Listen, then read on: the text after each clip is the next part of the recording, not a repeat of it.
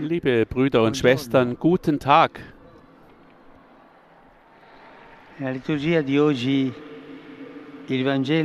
In der heutigen Liturgie berichtet das Evangelium von der ersten. Predigt Jesu in seinem Heimatort Nazareth. Eh. Das Ergebnis ist recht bitter.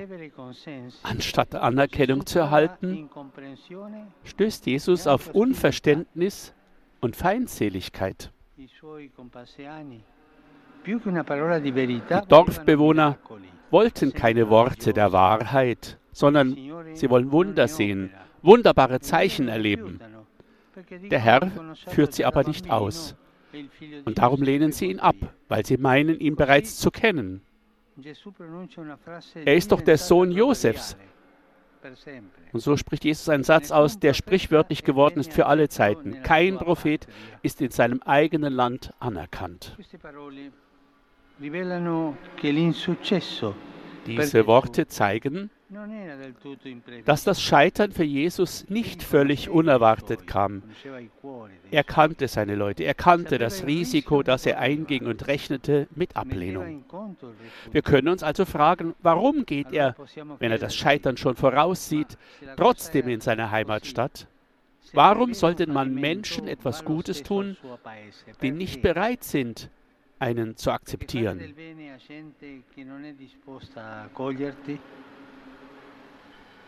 Das ist eine Frage, die wir uns oft stellen. Aber es ist eine Frage, die uns hilft, Gott besser zu verstehen. Angesichts unserer Verschlossenheit zieht er sich nicht zurück. Er bremst seine Liebe nicht aus. Dies spiegelt sich auch in den Eltern wieder, die sich der Undankbarkeit ihrer Kinder bewusst sind, aber nicht aufhören, sie zu lieben und ihnen Gutes zu tun. Gott ist genauso, aber auf einem viel höheren Niveau. Auch heute lädt er uns ein, an das Gute zu glauben und nichts unversucht zu lassen, um Gutes zu tun. In dem, was in Nazareth geschah, finden wir jedoch noch etwas anderes. Die Feindseligkeit der Seinen gegenüber Jesus provoziert uns. Sie waren nicht aufnahmebereit. Und wir, sind wir es? Um dies zu überprüfen, sollten wir uns die Modelle der Aufnahme ansehen, die Jesus heute vorschlägt. Es sind zwei Ausländer, eine Witwe aus Sarepta in Sidon und Naaman der Syrer. Beide begrüßten die Propheten. Der erste Elia, der zweite Elisha. Aber es war kein einfacher Empfang. Es gab viele Prüfungen. Die Witwe nahm Elia trotz der Hungersnot und trotz der Verfolgung des Propheten auf. Naaman hingegen, obwohl er ein Mensch höchsten Ranges war, nahm die Bitte des Propheten Elisha an, die ihn dazu brachte, sich zu demütigen. Er geht mit ihm um wie ein unverständigen Kind, lässt ihn sich siebenmal in einen Fluss waschen.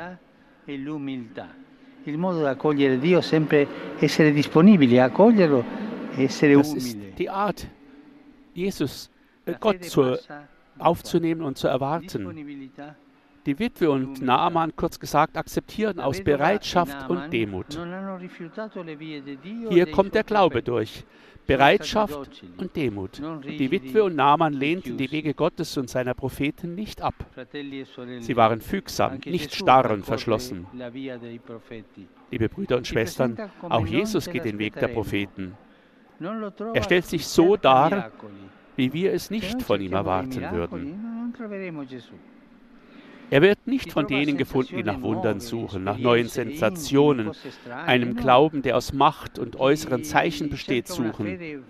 Nein, er wird stattdessen von denen gefunden, die seine Wege und seine Herausforderungen akzeptieren, ohne Beschwerden, ohne Misstrauen, ohne Kritik und ohne lange Gesichter zu machen. Mit anderen Worten, Jesus bittet uns, ihn in der alltäglichen Realität anzunehmen, in der wir leben. In der Kirche von heute, so wie wie sie ist, in den Menschen, die uns jeden Tag nahe sind, in der Realität der Bedürftigen, in den Problemen deiner Familie, in den Problemen zwischen Eltern und Kindern und Großeltern. Er ist da und lädt uns ein, uns im Fluss der Verfügbarkeit und in vielen gesunden Bädern der Demut zu reinigen. Ja, es braucht Demut, um Gott zu begegnen. Sind wir aufnahmebereit? Oder ähneln wir eher seinen Landsleuten, die glaubten, alles über ihn zu wissen? Ich habe Theologie studiert und ich habe das studiert und das studiert. Ich weiß alles für Gott. Mach nicht, spiel nicht den Dummen. Du kennst Gott noch lange nicht. Vielleicht denken wir nach so vielen Jahren als Gläubige, dass wir den Herrn gut kennen mit unseren eigenen Vorstellungen und Urteilen. Aber die Gefahr besteht darin, dass wir uns an Jesus gewöhnen, dass wir uns seinen Neuerungen verschließen und auf unsere Positionen fixiert sind. Stattdessen bittet der Herr um einen offenen Geist und ein einfaches Herz. Er will nichts Neues von uns, nein. Wir müssen endlich aus der Position herausgehen, festgelegt zu sein. Una mente aperta, un cuore semplice. E quando una persona ha una mente aperta, un cuore semplice, wenn ein Mensch einen offenen Geist hat, einen offenen Kopf, dann ist er auch bereit, sich von Gott überraschen zu lassen. E das ist die Schönheit der Begegnung mit Gott. Möge die Gottesmutter, die ja das Vorbild der Demut und der Verfügbarkeit ist, uns den Weg zeigen, um Jesus aufzunehmen. Ave Maria, gratia plena, Dominus tecum, benedicta tui mulieribus et benedictus fructus ventris tui, Iesus. Sancta Maria, Mater Dei, ora pro nobis peccatoribus, nunc et in hora mortis nostre. Amen. Ecce ancilla Domini. Fiat mi secundum verbum tuum. Ave Maria, gratia plena, Dominus tecum, benedicta tui mulieribus et benedictus fructus ventris tui, Iesus. Sancta Maria, Mater Dei, ora pro nobis peccatoribus, nunc et in hora mortis nostre. Amen. Per verbum caro factum est. Et habitavit in nobis. Ave Maria, gratia plena, Dominus tecum, benedicta tui mulieribus et benedictus fructus ventris tui, Iesus. Sancta Maria, Mater Dei, ora pro nobis peccatoribus, nunc et in hora mortis nostre. Amen. Ora pro nobis, Santa Dei Genitris. Ut digni efficiamur promissionibus Christi. Grazie a Tua, in questo Domine, mentibus nostris infunde, che angelo annunziante, Christi Fili Tua, incarnazione coniovim, per passione meius ad crucem, a resurrezione gloriam perducamur per Christum Dominum nostrum. Amen. Gloria Patri et Filio et Spiritui Sancto. Sicut erat in principio et nunc et semper et in saecula saeculorum. Amen. Gloria Patri et Filio et Spiritui Sancto. Sicut erat in principio et nunc et semper et in saecula saeculorum. Amen. Gloria Patri et Filio et Spiritui Sancto. Sicut erat in principio et nunc et semper et in saecula saeculorum. Amen pro fidelibus et fontis, regim aeterna dona eis Domine. Et lux perpetua lucia Deis. Requiescant in pace. Amen. Sit nomen Domini benedictum. Ex hoc nunc et usque in saeculum.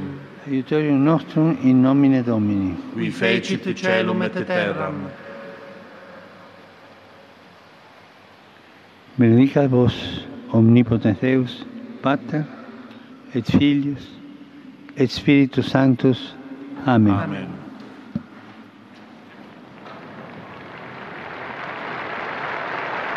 Gläubigen auf dem Petersplatz bedanken sich für den Segen des Heiligen Vaters. Nun wird er noch einige Gedanken zur Jetztzeit an uns richten. Heute, sagt er, gedenken wir der Leprakranken auf der ganzen Welt, die immer noch unter dieser furchtbaren Krankheit leiden müssen. È necessario lavorare insieme alla piena integrazione di queste persone es ist notwendig, sagt er, zusammenzuarbeiten, damit auch diese schwerkranken Menschen integriert werden können. Vor allem in sehr schwierigen sozialen Umständen. Übermorgen in tutto l'estremo oriente, nonché in varie parti del mondo, si celebra il Capodanno lunare. Übermorgen, sagt er, feiert man im Fernost den Beginn des Mondjahres. Und deshalb richtet er seinen besonderen Gruß an alle Menschen, die diesen Tag begehen und wünscht all diesen Völkern vor allem Frieden.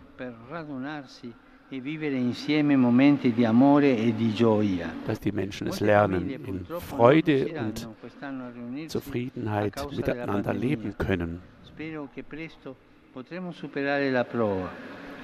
Auspico infine che grazie alla buona volontà delle singole persone e alla solidarietà dei popoli, l'intera famiglia umana Gedankt auch allen, die sich engagieren, allen Einzelpersonen, allen Institutionen, die zusammenarbeiten, um den Frieden auf der Welt zu garantieren. Heute stehen wir ja am Vortag des Festes des heiligen Johannes Bosco. Deshalb möchte er den Salesianer danken für ihren großartigen Dienst im Namen der Kirche dal Rettore Maggiore Angel Fernandez Artimi. Ho pregato con lui per tutti. Pensiamo a questo grande santo. Denken wir an diesen großartigen e Heiligen, den Beschützer und Meister der Jugend. Er hat sich nicht in der Sakristei eingesperrt, sondern er hat die Jugend gesucht mit viel Kreativität sich Gedanken gemacht, wie man sich um diese jungen Menschen kümmern kann, um sie ins Leben zu begleiten. Danke allen Salesianern. Ich grüße euch alle, Gläubigen hier in Rom, die aus verschiedensten Gegenden kommen. In ganz besonderer Weise grüße ich eine Gruppe aus Spanien, e die Studenten aus Murcia in Portugal.